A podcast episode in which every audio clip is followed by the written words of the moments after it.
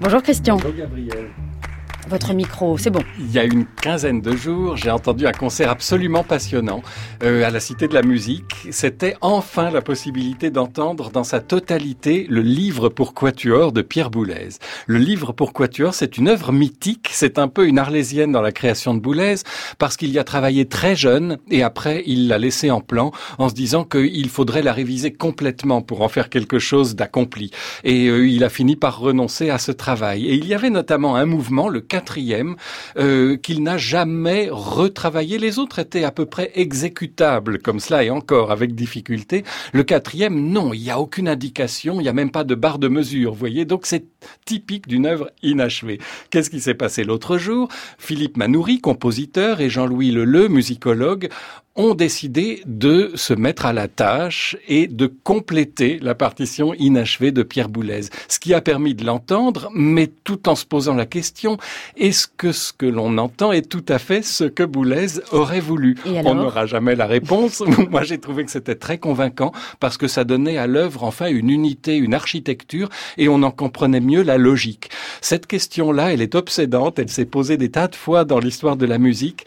Euh, pendant longtemps, on s'est contenté de jouer la Loulou d'Alban Berg dans une version en deux actes parce que Berg n'a jamais pu terminer le troisième jusqu'à ce qu'en 1979, un certain Pierre Boulez commande au compositeur Friedrich Serra une orchestration du troisième acte.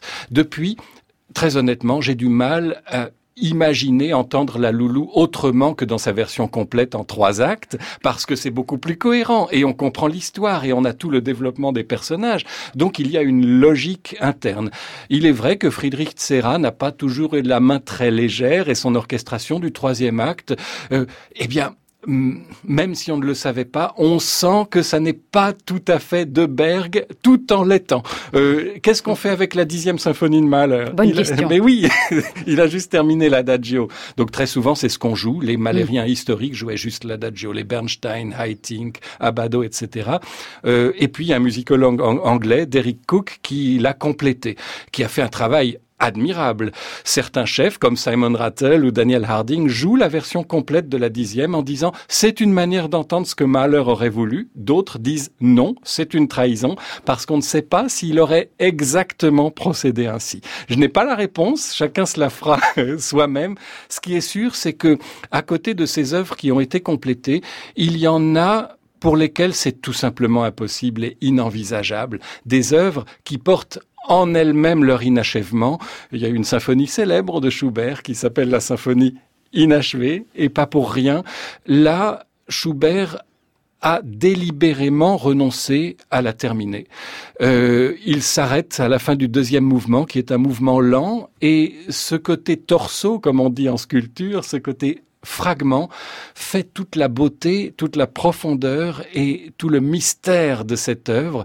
On a essayé de retrouver quelques esquisses de Schubert pour un troisième et un quatrième mouvement. On a essayé de les compléter. Ça n'a rien donné parce que ça fait de cette œuvre unique une œuvre banale.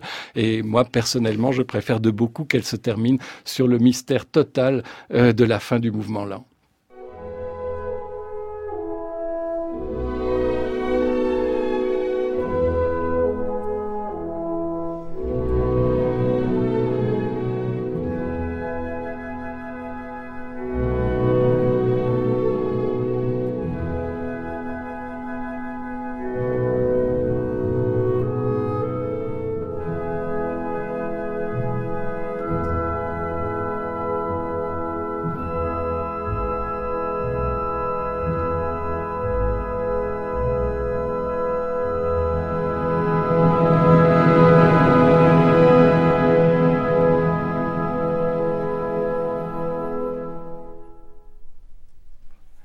Voilà les toutes dernières mesures de ce qui aurait dû être le deuxième mouvement et qui finalement est le mouvement final de l'inachevé. Et ça ouvre tellement vers l'infini qu'on n'a pas du tout envie d'entendre un troisième et un quatrième mouvement.